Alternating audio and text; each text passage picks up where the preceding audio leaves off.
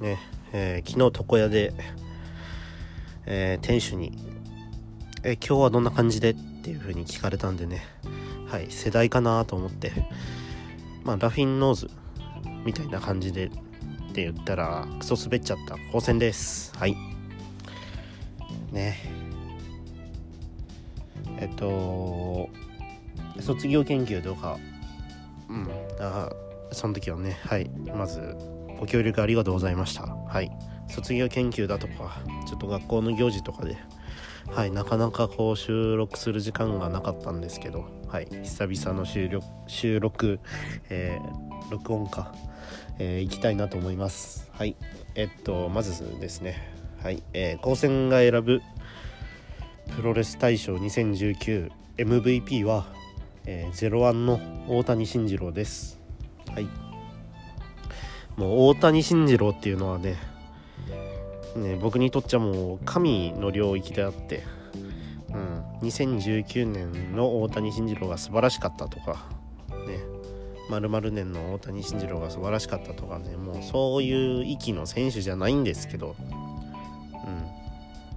うん、もうもちろんリスペクトの意味で、はい。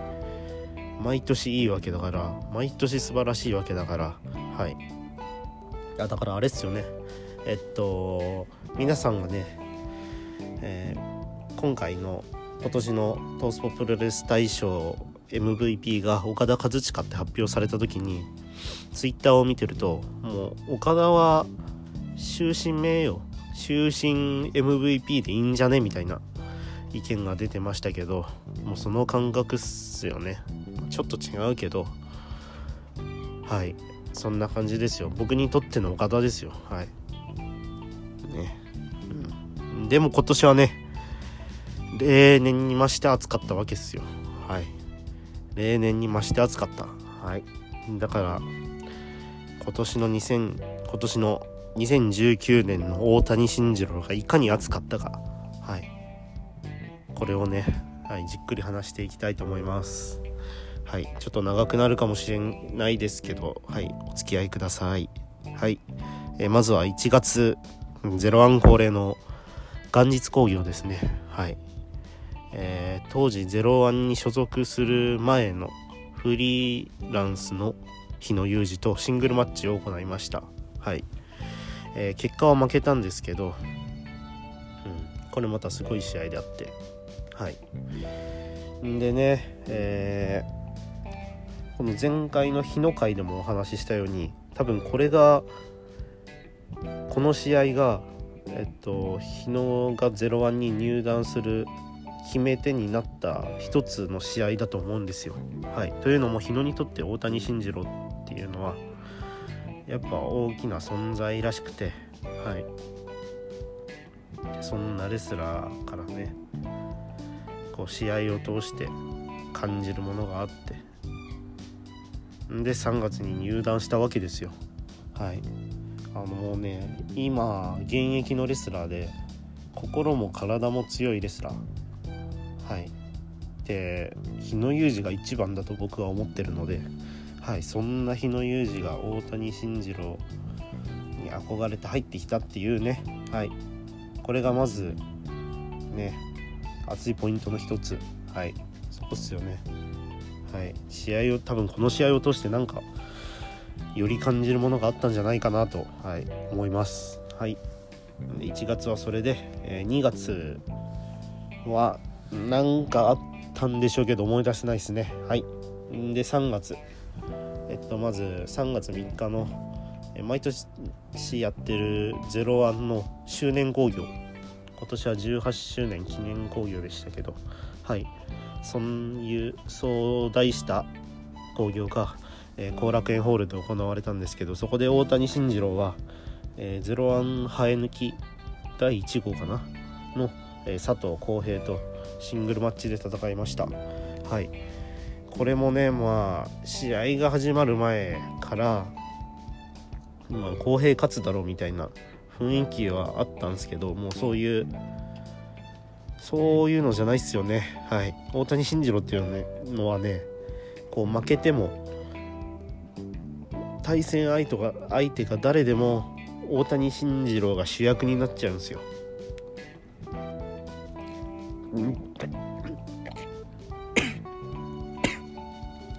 すいませんちょっとコーラ飲んだら変なとこ入っちゃいました。はい。えっと大谷慎次郎がね、えー、戦うと必ずと言っていいほどもう大谷ワールドになるんですよ試合が。でねこの試合もねまあ最後負けちゃうわけですけど、えー、もう大谷ワールド爆発しててうん。で試合後にねあのゼロワンに入団してくれて本当にありがとうみたいななんかそういうマイクがあってね。はい。よかったですね。はい。で3月はねえっとリング上以外の話ですとあれですね。えっとライガーとやらせろって言ったツイートですね。はい。あのねライガーがこうね3月にえっと新日本の旗揚げ戦が終わった翌日ですね会見で来年のドームで引退しますみたいな風に言ったじゃないですか。はい。その時に多分業界内で誰よりも早くライガーとやらせろって言ったんですよね大谷慎次郎は。というのもねこうライガーと大谷慎次郎っていうのがねまた熱い関係ではい。これもまた後々話すんですけどはい。ねそういう熱い関係でかつね今こうここ何年も01と新日本ってほんと疎遠だったんですよね。はい。あの窮屈時代。かもうブシロードに買収される 前はこう01の大谷慎次郎が IWGP ヘビー級チャンピオン中村慎介に挑戦したりだとかはい。なんか節目節目にこう参戦したりしてたんですけどはい。であ逆にえっと新日本の選手が01に上がったりもしてたんですけどここ数年はまあそれがなくて多分多分ですけど一番近かったリング上の交流で えっと2013年1月4日東京ドームの、えー、大谷慎次郎橋本大一組対天小寺多分これだと思うんですけどその2013年1.4以来ずっと交流がなかったわけですよ。はい。なんでなかったかっつったらねまたちょっとなんかうん。ちょっとねいろいろ考えちゃうんですけど。うん。だってあれっすよ。2016年にえっとスーパー J カップが7年ぶりに復活したじゃないですか。あの時もえ最初に発表された参戦予定団体に01の名前があったのになんかいつの間にか全日本に変わってたんですよ。ね。01でね。まああの頃の01のジュニアで誰出すっつったら多分大谷慎次郎しかねえんじゃねえかなって。思うんすけど。ね。まあ若い選手主導の大会ではありましたけどいや見たかったな。ね。大谷慎次郎が出世したのもスーパー J カップなわけですし。はい。見たかったな。はい。でもそれがねそう一回発表されたのにしれっと全日本に切り替わっちゃってたわけですからこのね「01はなくなりました」とかそういうアナウンスもなく。だから相当こうね悪い関係とかそんなのではないだろうけどうん新日本にとってはわざわざ距離を取りたくない団体認定だったのかなとかそういうこと、まあ、知らないっすけどね。知らないっすけどまあとりあえず交流がなかったわけですよずっと。はいそんな中でねめちゃくちゃ恩のあるライガーとねやらせろとツイートしたわけで。うん。これがまたね暑かったっすね。はい。で4月。4月は、えー、そうだまずジョナサン・グレシャム戦。これっすね。ジョナサン・グレシャム戦。はい。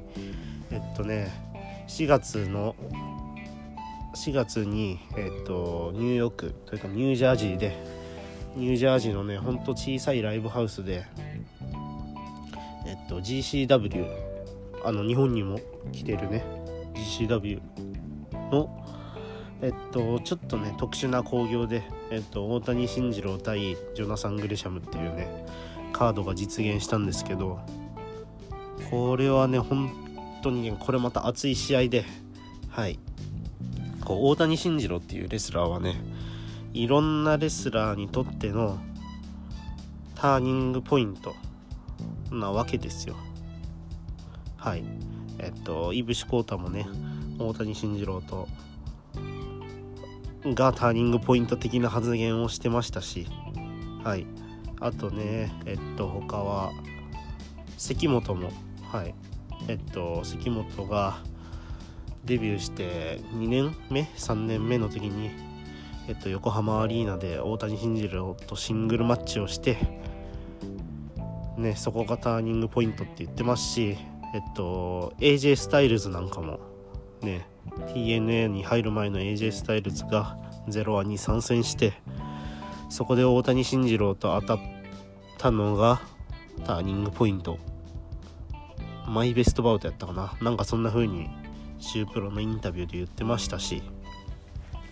あとはまあいろんなレスラーにとってそうっすよね。はい。本当にいろんなレスラーにとってのこうターニングポイントとなるレスラーです。はい。んでジョナサン・グリシャムにとっても大谷慎次郎っていうのは間違いなく間違いなくターニングポイントだったと思うんですよ。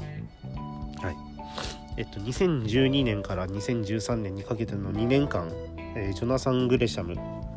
まあ当時のリングネームはジョナサン・グリシャムだったんですけど、はい、グリシャムは、えっと、その2年間01に参戦していてジュニアの一時代を築いたわけですよ、ね。えー、天下一ジュニア。トーナメントに優勝したりだとか。あと01にあるジュニアのベルトを総なめしたりだとか。あと外国人ユニット。あ当時外国人だけのだけで形成されてるユニットが01にあったんですけど。そこでもこうリーダーでもないけどまあトップの選手であってはい。でねまあ当時大谷慎次郎はえっとヘビー級で戦っていてでジョナサン・グリシャムは、えー、ジュニアヘビーだったわけでこうなかなかね顔を合わせることは試合で顔を合わせることはなかったんですけどでもねその2年間の間えー、っとグリシャムが01の道場に住み込んだりとかしていたわけで多分ねこう大谷慎次郎のプロレス感とかねあと叱られたこともあっただろうし褒められたこともあっただろうしこういろんなことをねがあったと思うんすよ大谷慎次郎と、はい、試合を通してターニングポイントとかじゃないけどジョナサン・グリシャム。プロレスラージョナサン・グリシャムにとって01にいた2年間っていうのは間違いなくターニングポイントだと思うので。はい。そういうとこっすよね。でそんなねもう言っちゃえば師匠と弟子みたいな関係っすよね。はい。そんな2人がニューヨークの小さな団体の小さなライブハウスで行われる大会でシングルマッチをするわけですよ。ね。これは実際に僕は生観戦したんですけど現地で。いやー本当にねまず試合自体が面白い。シンプルに。うん。ね本当大谷慎次郎ってレスラーはあの第3世代の中でも一瞬一瞬の動きの速さとか技のキレとかが本当に衰えてないのでうん。まず普通に面白かったっていうのが一つ。あと二つ目はこう試合後にねグレシャムが号泣しだしたんですよ。ね。あ結果は大谷慎次郎が勝ったんですけどスパイラルボムで勝ったんですけど勝った後に大谷慎次郎がグレシャムの元に近寄ったらグレシャムが号泣し始めてジョナサン・グレシャムってこう感情を最大に出して見せるっていうよりはこうテクニックで冷静にね相手を攻め立てるみたいなそういうのが魅力じゃないですか。ね試合中にまあ喜怒哀楽はありますけどそこを売りとしてる選手ではない。はい。そこを売りとしそこだけを売りとしてる選手なんていうのもいないんですけど、はい。そんなに押してこない選手なわけであって。でそんな選手がねえー、っと号泣したわけですよ。試合後に。はい。でハグしてなんか大谷慎次郎がねグレシャムの耳元でなんかささやいてたんですけどなんて言葉をねかけたのかは知らないですけど。ねそれでもうすっごい泣いてるグレシャム見てたらジーンときちゃって。はい。だけどねその会場まあ規模にしたら何人かな。まあ新木場ぐらいの箱なんですけど。多分ねあ日本人僕だけだったんですよね。はい。そう多分ここにいる全ての観客はシンプルに大谷慎次郎対グレシャムが面白いだとかグレシャム大谷慎次郎この新日本のスターだった大谷慎次郎を見れる喜びとかそういった部分で惹かれてたんでしょうけどこう歴史をねタイムリーで見てきたものとしては熱かったっすね。はい。それでねそれであってこう観客がねそういうこと知らずに見てるんだなって思うとなんかこう何とも言えない気持ちになりましたよね。はい。それはね知らないからバカにしてるとかもちろんそんなのじゃなくて。だけどねそういう日本から遠いニュージャージーのね小さなライブハウスでですよ。ね。思い出深い試合が行われてね。うん。伝わりきってないっていうのはなんかこううんジーンときましたね。はい。個人的には今年見てきた全試合の中でプロレス界の全試合の中でも有数のグッときたマッチですねこれは。はい。でそうだ。そうだ。で試合後にその日の試合後にグレシャムが売店にいたんでこう話しかけたんすよ。あの日本から来たよみたいなこと言ってこれ楽しみにしてきたよみたいなこと言ってで僕がえっとまた早く日本で見たいよみたいなことを言ったんですよ。グレシャムに対して。そしたらグレシャムが「ベリースーン」って返してきたんですね。でその時が4月。4月にそういう会話があってで5月にはベスト・オブ・ザ・スーパージュニアの開催が控えてたんですよ。で参戦メンバーは発表されてないわけですよ。ね。その時。だからもうこれは新日本のベスト・オブ・ザ・スーパージュニアに参戦するっていうことなんだろうなっていうこうワクワクと一方で今の新日本プロレスと01の疎遠具合を考えたらあもうジョナサン・グレシャムがジョナサン・グリシャムとして01に上がるっていうのはねどんどん遠い遠くなっちゃってったなっていう。はい本当にねいろんな感情に揺さぶられる一日でした。はい。んでねえっとどこまで話してましたっけ？えっと4月の頭にそれがあって。んでえっとその後ですね。えー、ちょうどその4月からえっと大日本プロレスと01の合同興行が毎月？多分毎月ペースで新木場で開催されることになったんですよ。ででその第1回大会が4月に行われてそこで大谷慎次郎対青木優也っていうカードが組まれました。はい。青木優也はねこうめちゃくちゃいい選手だけどめちゃくちゃいいジュニアの選手だけどどうしてもこう PJW ジュニアのベルトには手が届かなくてみたいな。そういう新人であって。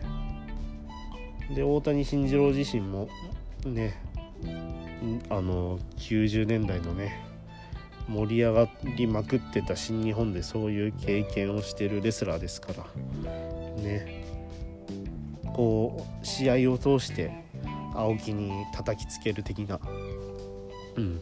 で大谷慎次郎が勝ってね。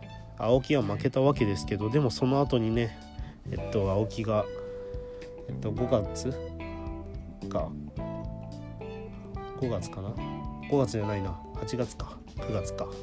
9月か。に BJW のねえっとジュニアのベルトを田尻からダッシュしたわけですよ。はい。ねこれも青木にとっても青木優也っていうプロレスラーにとっても間違いなく大谷慎次郎がターニングポイントでしょう。ね。そんな感じです。はい。で5月。5月は、と、01の新木場大会があったんですけどそこでえっと試合後の大谷慎次郎と高岩達人がマイクを持って、えー、2ヶ月後の7月の後楽園で、えー、重心サンダーライガーザ・グレート・サスケ組対大谷慎次郎高岩達人組が決定いたしましたっていう風に発表したんですよ。いきなり。こうね煽り V とかがあるわけでもなくね。本当にいきなり発表したわけですよ。うん。もうマイクだけではい、モニターとかも何もない状態の新木場01新木場大会の空間でいきなりねマイクで発表した。はい。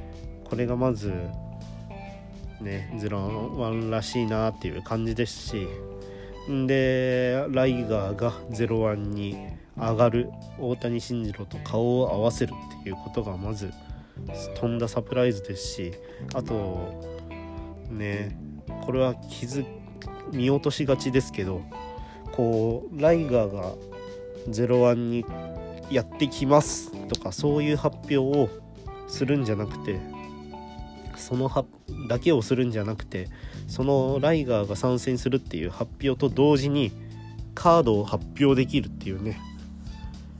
これが良かったですよね。はい。こう水面下で動いてる感じ。が正直あの3月の大谷慎次郎のライガーとやらせろっていうツイートから発表までの2ヶ月間の間にファンとしては全く感じませんでしたし叶わぬ夢なんだろうなぐらいにしか思ってませんでしたしそんな状況でねいきなりカード発表っていうねはい。これはもうめちゃくちゃ褒めていいことっすね。はい。そんな感じです。んでその日の後楽園あじゃなかった新木場大会で、えー、ライガーとの対決を発表した後にえっと当時01のえっと一番大きいベルトですね。世界ヘビー級のベルトを持ってた関本大輔から逆指名されるわけですよ。ね。大谷慎次郎とやらせろっていうね。はい。でねこれもねえっと関本大輔にとっても間違いなく大谷慎次郎っていうプロレスラーはねターニングポイントなわけですよ。はい、さっきも述べた通りに。はい、というのもですねえっと関本が99年にデビューして、えっと、2001年に「炎の7番勝負」っていうのがねえっと組まれてたんですよ。関本もともともう入門した時から体がでかくて。ねえっと在日本を背負ってくれる人みたいな雰囲気があったんですけどそんな中でこう7番勝負がはい組まれたわけですよ。はい。その第5戦えっと横浜アリーナ大会大日本プロレス横浜アリーナ大会で、えー、関本大輔対大谷慎次郎っていうカードがえー、組まれました。はい。これはね本当間違いなくこう関本大輔が内側ですごいすごいって言われたてたのがこう外に発信された一番最初の試合だったと思うんですよ。大谷慎次郎戦っていうのが。はい。あとねその時ヘビー級戦線でバリバリだった。大谷慎次郎が対戦相手ってわけで。ね。メジャーの血を血が流れてる大谷慎次郎との対戦ってことでね。はい。まあ関本が負けるんですけどはい。そんな感じでね、はい、関本にと関本大輔にとっても大谷慎次郎っていうのは間違いなくターニングポイントなんですよ。でそんなターニングポイント。うん。となった大谷慎次郎をチャンピオン関本が逆指名するわけですよ。お前が挑戦してこいと。はい。それで6月の01新木場大会でのメインイベントが、えー、関本大輔対大谷慎次郎の、えー、世界ヘビー級選手権試合が組まれました。はい。でこの試合がねまたまあ試合自体は普通に面白いっていうかまあこうね今の時代のプロレスに逆らうような試合でしたね。はい。なんか試合決着もえっと関本のあの天竜式のエルボードロップセカンドロープに登ってあの斜め後ろも向いてのエルボードロップ。はい。あれだったぐらいですしとにかくなんかこう勝負論が根付いた。ね。プロレスとは戦いであるっていうのがね前面に出た試合でした。はい。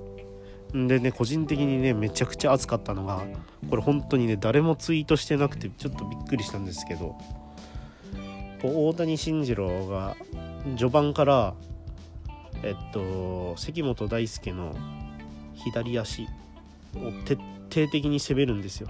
左足とか左膝を徹底的に攻めてそれでえっと関本が反撃してもとにかく膝を狙ってめちゃくちゃ攻めるんですよ。膝十字とか、うん、本当にもう関本がえっと優勢の状態がずっと続いてたところでいきなり高速の膝十字とか本当にえー、っと関本の左足左膝を潰しにかかってたんですけどこれねえっと大谷慎次郎が自身の出世試合と言っても過言ではない、えー、1994年の第1回スーパー J カップの1回戦対スペルデルフィン戦を彷彿とさせる攻めだったんですよ。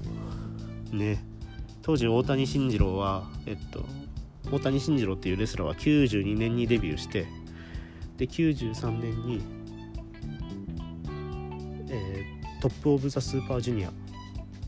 まあスーパーベスト・オブ・ザ・スーパージュニアの前身ですよね、はい、前身の大会に抜擢されて、はい、ライガー推薦で抜擢されてで94年に第1回スーパー J カップが行われるっていう時にもう抜擢されたわけですよ、はい、試合っぷりがいいっていうことで。でその1回戦が、え、スペルデルフィンだったわけですけどこの試合がねまあでもデルフィン勝つだろっていう雰囲気だったんですけどこう試合を今見ても衝撃を受けるほどの一点集中っぷり本当に左膝左足を大谷慎次郎がゼルフィンのね左足左膝を大谷慎次郎が攻めに攻めまくってて本当にもうやっとデルフィンがね反撃しだしたかと思っても高速の膝十字をやるわけですよ。ねその姿が本当に一緒だったんですよ。ね関本戦とデルフィン戦と。うん。これが熱くてね。もともと大谷慎次郎っていうレスラーはこう要所要所でシングルマッチでこう序盤に左足を攻めるっていうのは結構あるんですけど、まあ、ここ最近はなかったかな。だけど結構あるんですけどにしてもねあの徹底っぷりは本当にね。ヤングライオン時代の大谷慎次郎を彷彿とさせて熱かったっすね。はい。もう本当に2つの試合を見比べてほしいんですけど今年6月の関本戦と94年のデルフィン戦と。本当にね。んでねえっと今年の6月の関本戦に関して、えー、もっと言うとこう試合中に関あ大谷慎次郎が「今日は何としてでも勝つぞ」みたいなことを言うんすよ。ね。こう関本にとって大谷慎次郎っていうのはターニングポイントであってねさっきも話した2001年の横ありでのシングルマッチなんかは明らかに関本大輔が挑戦する立場であったわけですよなのにこうちょっと大谷慎次郎もね一線から退いた感があって関本はもう年々ねインディーで一番強いやつみたいな地位を築いてね。でシングルマッチねが再戦があったわけですけどこう立場が明らかに逆転してるわけですよこの18年間で。ね。それで大谷慎次郎が「今日は何としてでも勝つぞ」って言って試合中にそういうことを言ってそんなことを言ってる大谷慎次郎の戦法が左足攻め。必要なもう本当にしつこい左足攻め。ヤングライオン時代のとにかく勝つことに集中していた頃の大谷慎次郎を彷彿とさせる攻め。あれが本当に熱かったっすね。はい。本当にもう2つ見比べてください。はい。えっと関本戦は YouTube に上がってますしえっと94年の第1回 J カップはえっとワールドで見れるんでね。はい。見返していただきたいなと思います。はい。で6まあ結果ね大谷慎次郎が敗れるわけですけどもうね大谷ワールドすごかったっすね。はい。その YouTube に載ってる試合ではえっと試合後のコメントまで。大谷慎次郎の試合後のコメントまで載ってるんですけどそのコメントもまた熱かったっすね。はい。大谷慎次郎ってこう大谷慎次郎に入り込むじゃないですか。わかります？分かってくれますかねこれ。言葉を放つ時とか。こうね自分が真似しようとしたらちょっと恥ずかしくなっちゃうようなとにかく熱い言葉勢いを前面に出すわけですよ。うん、だけど不思議とそれがすんなり受け入れられる。はい。ね。その関本に負けた時は俺が負けただけであって01が負けたわけじゃねえかなっていうのを連呼してたんですけど。ね。え僕が今こう言っても何が熱いのって感じかもしれないですけどまあ動画見たらね熱くなるんではい是非見てください。はい。で6月にそれがあってえっと7月っすね。はい。えっとライガーサスケ組対あじゃないじゃないじゃないじゃない。えっと今6月の話しましたけどえまず5月にもそのライガーとの試合を発表する前に発表する以外にもう一つあったんですよ。こう熱くさせてくれる瞬間が。はい。それがえっと長州力と一緒にお酒を飲んだっていうツイートっすね。はい。えっとそのツイートの大谷慎次郎が長州さんと飲みましたみたいなツイートをしてたんですけどそのツイートの会話がツイートに書いてあった会話が、えっと、まず長州が「お前なんか昔逆らってきたことあったよな」みたいな「俺に逆らってきたことあったよな」みたいな。ことを言って大谷慎次郎がなんかその時はすいませんみたいな。そんな会話だったかな。で2人が楽しそうにお酒飲んでる写真がアップされてたんですけどこれはねただ単にこう引退直前の長州力。と大谷慎次郎がお酒を飲んだとか新日本でね同じ時代に新日本に在籍していた2人がお酒を飲んだとかもうそんなレベルじゃないんですよ。というのもね、えっと、大谷慎次郎は92年にデビューして93年にトップオブ・ザ・スーパージュニアに抜擢されて94年に J カップ第1回に出てっていう感じでえっとねそのままえっと2000年？2001年か。2000年か。まで海外遠征に行かなかったんですよ。武者修行に行かなかったんですよ。はい。えっと今も昔もこうデビューしてまあ個人差はありますけどえっと1年半で行くとかまあ3年かかる人もいるしだけどこう一定期間を過ぎたら武者修行に行ってきて武者修行から帰ってきたら強くなってるっていうのはこう変わらないわけですよ。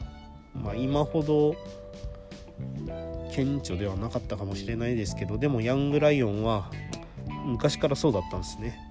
はい、ある程度の期間が過ぎたら武者修行に行っちゃうっていうのが、はい、なんですけど大谷慎次郎はこうヤングライオン大谷慎次郎の面白さが買われてそのまま海外遠征に行くことになく IWGP ジュニアヘビー級チャンピオンになったりとか、はい、そういう人なんですね。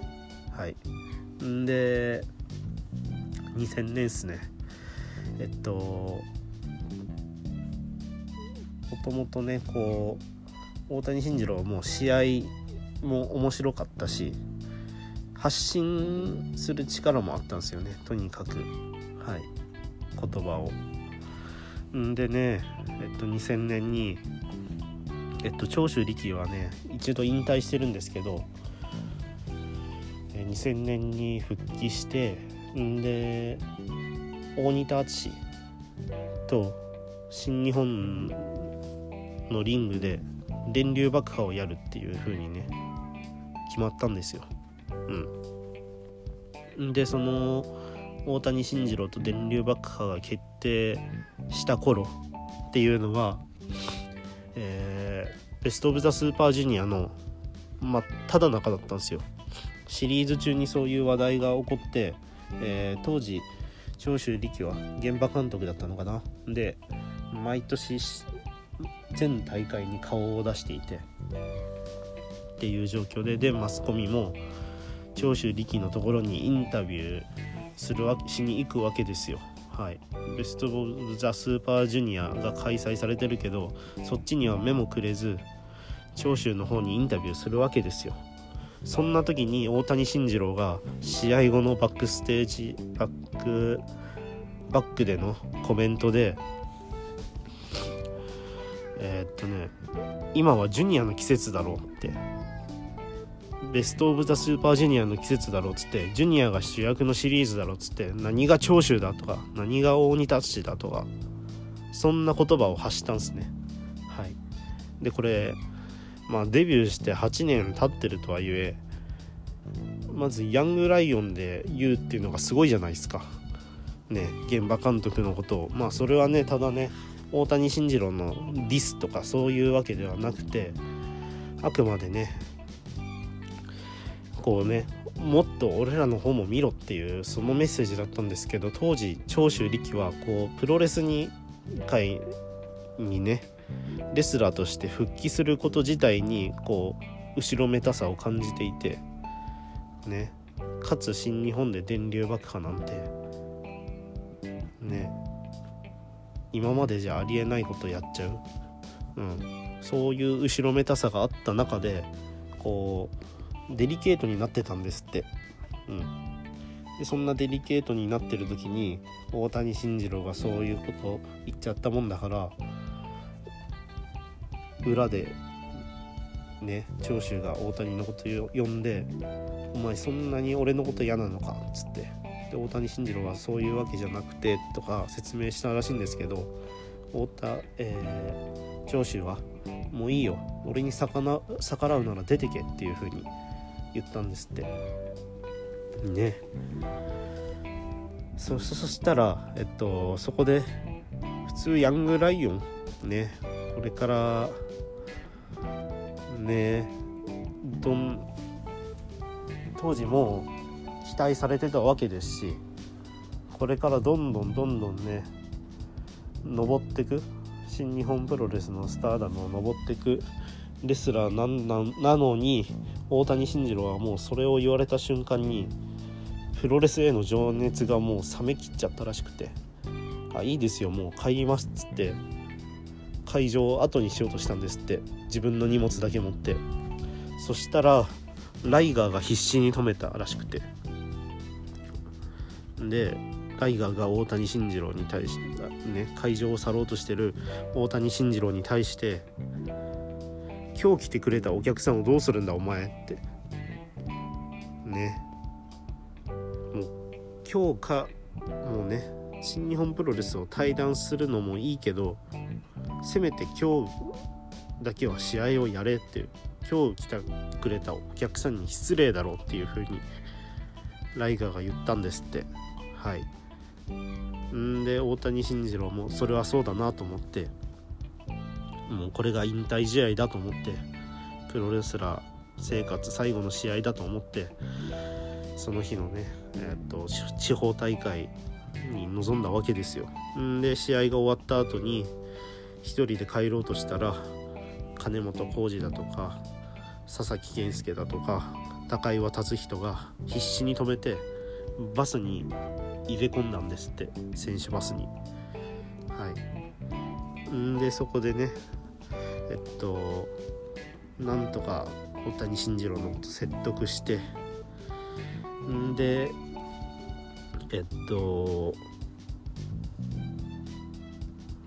ちょうどねその長州から呼び出しを食らったその地方大会の翌日からえっと、長州は現場を離れることになってたんですよ、ね、所用で。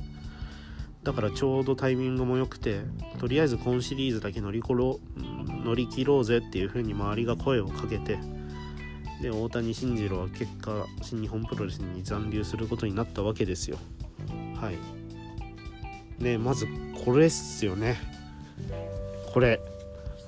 こういうねまずこのライガがいなかったライガーがあの時止めなかったらもしかしたら大谷慎次郎は存在しねプロレスラー大谷慎次郎はもう存在してなかったかもしれないしはい。なんといっても一度引退するって言ったら絶対にカムバックはないレスラーなわけではい。そういうのを思うとねこうライガーと戦いたいっていう気持ちは誰よりも強かったんだろうしうん。かつねえー、長州とこうあれから20年近くの時を経て一緒に楽しくお酒を飲んでるっていうね。はい。まあ僕もこの話はね別に当時タイムリーで知ってたわけじゃないっすけど。だけどこういう話聞いたら熱くなっちゃうじゃないっすか。はい。これもまたプロレスなんすよね。はい。そういうのをね僕に教えてくれた当時を知らなくても存分に楽しめるってことを教えてくれたのも大谷慎次郎だし。はい。ねえ。なんか2019年の大谷慎次郎っていうよりは大谷慎次郎の魅力回になってますけど。はい。そんな感じで5月にあれがあってで関本に挑戦した6月があって7月。はい。そのねえっと大谷慎次郎の引退を必死に止めたね対談を必死に止めたライガーとまた戦うわけですよ。ねしかも大谷慎次郎はキャッチ・ザ・レインボーえっとヤングライオン時代の入場曲でね入ってきてねで試合は大谷がサスケに勝つわけですけどそうライガーがね試合後にマイクを握ってね呼ぶの遅えよっていうねこれまたね。はい。呼ぶの遅えよってね。いいっすよね。はい。でねえっとこれで終わりじゃなくからなみたいな感じでね。うん。その後えっと9月の01佐渡島大会。で今度は大谷慎次郎高岩達人ライガー組。がえっと結成されたわけですね。はい。でですよ。でえっと1月4日東京ドームの第1試合、えー、重心引退試合1でまた再び顔を合わせるわけですよ。ね。いやこう思うとな。あっちの1.4も行きたいなって感じですけど。はい。きたいな。あ自分で話して自分で熱くなっちゃいますね。はい。行きてえなはい。でも僕はもうその日は新1.4を行くんで。ノア後楽園を行くんで。はい。えっとどこまで話しましたっけ？はい。7月そういうことあって9月にもそういうことがありました。で間の8月にもえっとちなみにもう時間もないんでパッと話しますけどえっと大日本と01の合同工業で橋本和樹戦がありました。はい。えっともうさっきもいろいろ言いましたけどえっといろんなレスラーにとって大谷慎次郎っていうのはターニングポイントになってるなっててで多分橋本和樹大日本のね第一じゃないですよ和樹。和樹にとっても多分ねえっとターニングポイントなと思うんですよ。というのも2014年13年に、えっと、01の後楽園で橋本和樹対大谷慎次郎のシングルマッチがあったんですけどその頃の和樹ってねこう今よりも今は結構バキバキあまあそこからもうちょっとバキバキ時代を経てちょっとまた肉ついてきましたけどもう本当にブヨブヨでだけど誰よりも生意気な顔してて誰よりもキリシュ体のプロレスを大日本の中で取り組んでてっていう感じで。はい。そんなね生意気な橋本和樹がこう大谷慎次郎に叩き潰された試合があったんですよ。2013年だか2014年に。はい。ほんとねその試合がねあの悪ガキと熱血講師何とでも構成させようっていう熱血教師みたいな構図ですっげえ面白くて。で橋本和樹もその後な、うん、あの試合がターニングポイントみたいなことを確かシュープロで言ってたはずなんですけどはいそんな感じで。んでねえっと8月の大日本と01の合同興行で和樹対大谷のシングルマッチが行われたんですけどこのシングルマッチがねまたねはい和樹って1回大日本のジュニアのてっぺんを取りましたけどちょうどこの8月の頃また少し落ちててうん。ちょっとくすぶり期に入り始めててそんな時に大谷慎次郎ともう一回戦って再び負けるっていうね。はい。んで試合後にね和樹がマイクを握って何としてでもね俺はまた大日本のジュニアのてっぺん取ってやるっていうね。はい。あれも良かったっすね。はい。んで9月9月に9月のゼロワン後楽園ホール大会でえっと久々にね橋本大地橋本真也ゼロワンの創設者の橋本真也の息子ですよ。橋本大地とえー、大谷慎次郎が顔を合わせました。はいね。まずその時点で熱いんですけど。はい。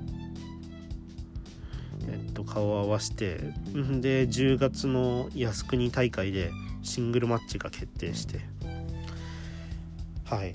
橋本大地対大谷慎次郎、えー、結果は30分引き分けドローでしたね。はい。僕はねこの試合ちょっと生でも映像でも見られてないんですけど現地で観戦してた後輩の中西君曰くめちゃくちゃ面白かったって。まあまあまあまあ。面白いなんて当たり前かもしれないですけど。はい。らしいですしなんといってもね試合後の大谷慎次郎の言葉っすよね。ずりーなあいつは。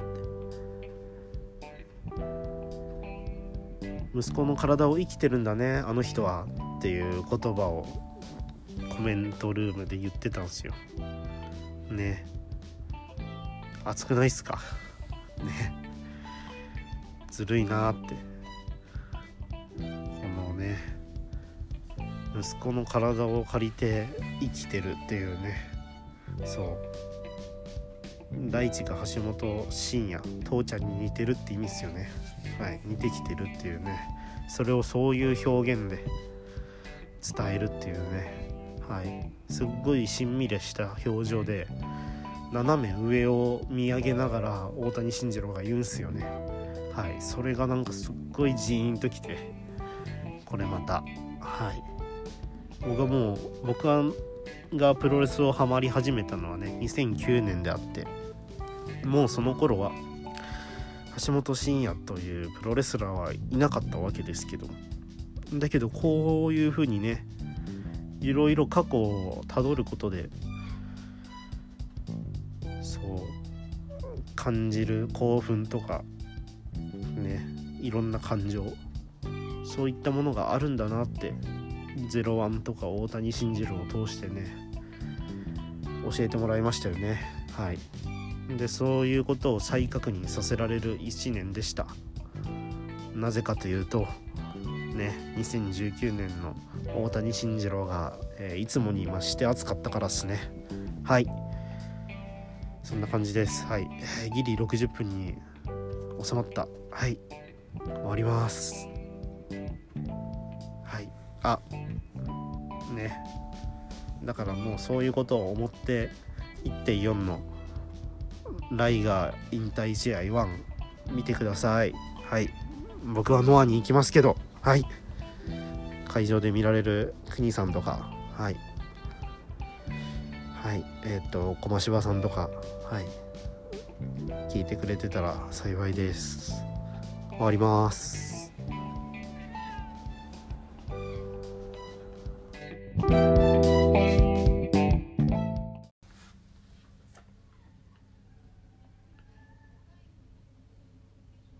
インターネットでお世話になってます。高専です。プロレスオタク高専のやりすぎだよ。えー、第、えー、第何回かは忘れましたけど、えー、久しぶりの更新は、え、プロレスとね、絡めて、え、自身の高専生活を振り返る、振り返ろうという回でございます。はい。ねえー、今私はですね、え、都内某所に、え、来ております。はい。なんでね、都内にいるかというと、え今日の夜行われるはずだった、え中島克彦軍対諏訪間軍のね、対抗戦、えのプロレスリングのラジアントホ横浜ラジアントホール大会ですね。はい。それと、あさっての昼に行われる、ノア後楽園、えー、塩崎豪対藤田和幸の GHC ヘビー。この2つがどうしても見たくて、ね、夜行バスと宿と抑えて、こっちに来たわけですが、まあ直前でね、どっちの大会も中止になっちゃって、はい。あだったら東京行かなくてもいいかなとか思ったんですけど、まあ、友達と会う約束もしてましたし、あ、まあまあ、それ以外にもね、えっと、まあ、友達の約束だったらね、まあ、こんな状況なんで、まあ、状況が状況なんで断れるんですけど、それ以上に、今、ね、コロナコロナ言われてますけど、多分ね来月もしかしたら再来月もねしばらくこうプロレスを生観戦する機会はないのかなとか思ってねもともとそうだ。えー、4月はレッスルワン後楽園最後の最終興行も行きたかったですしあと4月12日のノア新木場、えーアクシズ対杉浦隆関根シュレックとかあとチャンピオンカーニバルの名古屋杉浦対宮原とかあとチャンカーの決勝とかまあいろいろ見に行きたかったんですけどねどれもちょっと開催が危うい状況ですしねプロレスがないってことは東京に来る理由もないわけであまあっていうふうに言うとねなんで今東京にいるんだって話ですけどはい。しばらくね東京に来ることもないでしょうからあプロレスがない状況でねこうやって直前で楽しみにしてたプロレスが2つ消えた状況でもねとりあえずこっちに来てあ本来なら今日の夜勝彦2020見られたんだよなとか塩崎対藤田めっちゃ楽しみにしてたんだよな生で見てたんだよなとかいろいろねこう思いを馳せたくて。次のねいつか来る次のめちゃくちゃ楽しい試合のためにね思いを馳せるためにもねとりあえずプロレスがなくても東京に来ようと思ってねあ次のためにプロレス熱を次へのためのプロレス熱を高めるために、えー東京に行きたいなと思って、まあ、特に大きな予定もないんですけどこの3日間。はい。とりあえず東京に来ました。はい。ねえほんとすることなくてね。今日も友達ととりあえず赤羽でおでん食ってサウナ入ってその後どうしようって感じなんですけど。はい。明日明後日もマジで何もないっすからね。はい。はいそんなとこなんですけど。はい。えー、私事ではございますが。はい先日ね、えー富山高等専門学校、えー無事卒業いたしましたはいははい、ありがとうございます。はい。ねまあ、高専って言ってもね、富山高等専門学校って言ってもね、ちょっとピンとこない方も、えー多いでしょうから、まあ、簡単に説明しますと、えー中学を卒業してから入る、えー高校と大学の中間みたいな変な学校ですね。はい。高校みたいなね、ガッチガチな感じでもないですし、大学ほど自由でもないですし、どっちつかずみたいな、そんな学校ですね。はい。一応5年間ありまして、まあ、無事、はい、留年することもなく、ストレートに、えー卒業することができました。はい。でね、まあ、2015年の春に高専に入学してこの春卒業したわけですけどこの5年間何やってきたかな？ね自分何に打ち込んできたかな？とか思うとまあ周りの友達はめちゃくちゃ勉強に打ち込んできた子だったりとだとかあと部活にめちゃくちゃ時間を費やした子だとだったりとか、まあ、いろんな子がいるわけですけど僕はまあプロレスだなと。はい。プロレスを求めていろんなところ行ったなっていうほんとそんぐらいっすよね。はい。めちゃくちゃ勉強してきたわけでもないし部活も途中でやめちゃったしはい。ほんとそれぐらいなんすよね。5年間振り返って続けてきたことって。はい。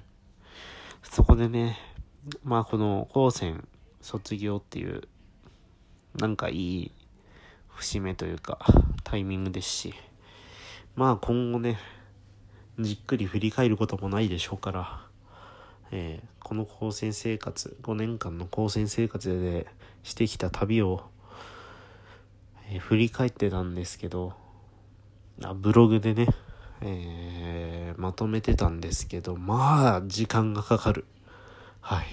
活字は本当に時間がかかりますね。はい。一つの記事書くのに何時間かかんだっていう。はい。ねえ本当に。まあねただ事実を並べるだけだったらそんな時間はかかんないと思うんですけどどうせねどうせ自分がこう発信するんだったらその旅を通して自分が思ったこと感じたことその感情をそのまま読み手に与えたい共感まあ共感してほしいではないけどうん同じぐらい感動してほしい。あそういう気持ちがあるのでその場合ねどういった言葉を使えば効果的かとか。まあまあまあまあそんな技術もないんですけど。はい。そういうのを考えながら書いてるとねまあ時間がかかる。はい。まあ今も書いてる最中なんですけど。まあ一つも更新してないですけどね。はい。でねちょっとねほんとこっちに来て暇なんで。ね富山だったらねちょっと録音勧告機もないんであちょっとこのポッドキャストを使ってね簡単に。まあブログはブログでねまた今度振り返るんですけどね久しぶりにこのポッドキャストを使って高専生活で見てきたプロレスしてきた旅をね振り返るのもいいんじゃないかと思ってねはい今録音してます。はい。でね僕毎回プロレスのチケットの半券を取っててそれでこの 5, 年間で見たプロレスのチケットの半券も全部残ってるんでねそれを見返しながら振り返っていこうかなと思います。はい。ねちょっと長くなりそうですけどまあ長くなりすぎたら途中で切るんではい。是非お付き合いください。はい、えー、まず最初にっすね。最初に2015年の4月に高専に入学して一発目に見に行った試合が、えー、2015年4月18日、えー、富山県高岡市の、えー、高岡テクノドームで行われた、えー、電流爆破バットデス電流バット爆破デスマッチ超花火ですね。はい。ゼロワン主催？ゼロワン主催？はい。ゼロワンと大仁たちが当時いろんな土地でやってた超花火ですね。はい。この大会はメインイベントが、えー、杉浦隆田中将人。そう杉浦がね電流爆破やってたっていうね。しかも富山で。はい。唯一の電流爆破が富山っていうね。はい弾丸ヤンキース対大仁田敦保坂秀樹。はい組でしたね。はい全く記憶にないっすねこれは。はい。あ僕自身ね多分ねもともと高専は入りたかったんですけど高校に落ちてそれで二次志望でもないですけどその高校に落ちて高専に入ったってところがあったのでまあ、僕自身は別にショックじゃなかったんですけどそのね高校に落ちたことを親が悲しんでて結構ショックを受けてて。でそのショックを受けてる親が見るのが辛くてねこの高専に入学したばっかりの頃はほんとそれが辛くて何も覚えてないっすね。はい。電流爆破。あ覚えてないっすね。はい。はい。一発目からこんな感じですけど。はい。でね、えー、次に見に行ったのがその1週間後の4月25日。えー、大日本プロレス。同じく高岡テクノドーム大会ですね。はい。この大会はねあもともと大日本は、えー、富山富山で頻繁に興行をね打ってたんですよ。はい半年に1回とかもっとか。1年間に多い時は4回とか。はいそんぐらい打ってたんですけど、まあ、全部いわゆる売り工業。はい工業を買ってくれる人がいて。それでだから大日本側はチケットを売る必要はない、はい、一括でお金をもらって選手たちを派遣するみたいな、ま、そういったわけだったんですけどその興行を飼ってた人が亡くなっちゃったみたいではい。その全く知らない人の追悼興行でしたね。はい。これはよく覚えてますわ。はい。っていうのもあのー、その今高校落ちたって言いましたけど、えー、僕はねその僕が受けた高校僕が落ちた高校は、まあ、富山で一番の進学校って言われてるとこでしてで、えー、うちには3人の姉がいるんですけどその姉たちがみんなそこに通っててで4番目の僕もまあそこに通うんだろうなみたいな感じがあったんですよ。まあそういう運命にあるんだろうなみたいな感じがあってまあ中学時代とかもねまあそれなりに勉強に打ち込んでたんでこの子は入ってくれるみたいな親もあったんでしょうね。はい。それで高専に入ってうん。だいぶショックだったと思うんですけどそんなねえー、ショックを受けてた母がこの大日本プロレス一人で見に行くわって言って僕が言った時に「あじゃあ矢野くんも誘えば?」っていうふうに言ってはい。その矢野くんっていうのはねその僕の友達でその僕が落ちた高校にその富山で一番の進学校にね、えー、行った子なんですけどはい。その子とね一緒に見に行きました。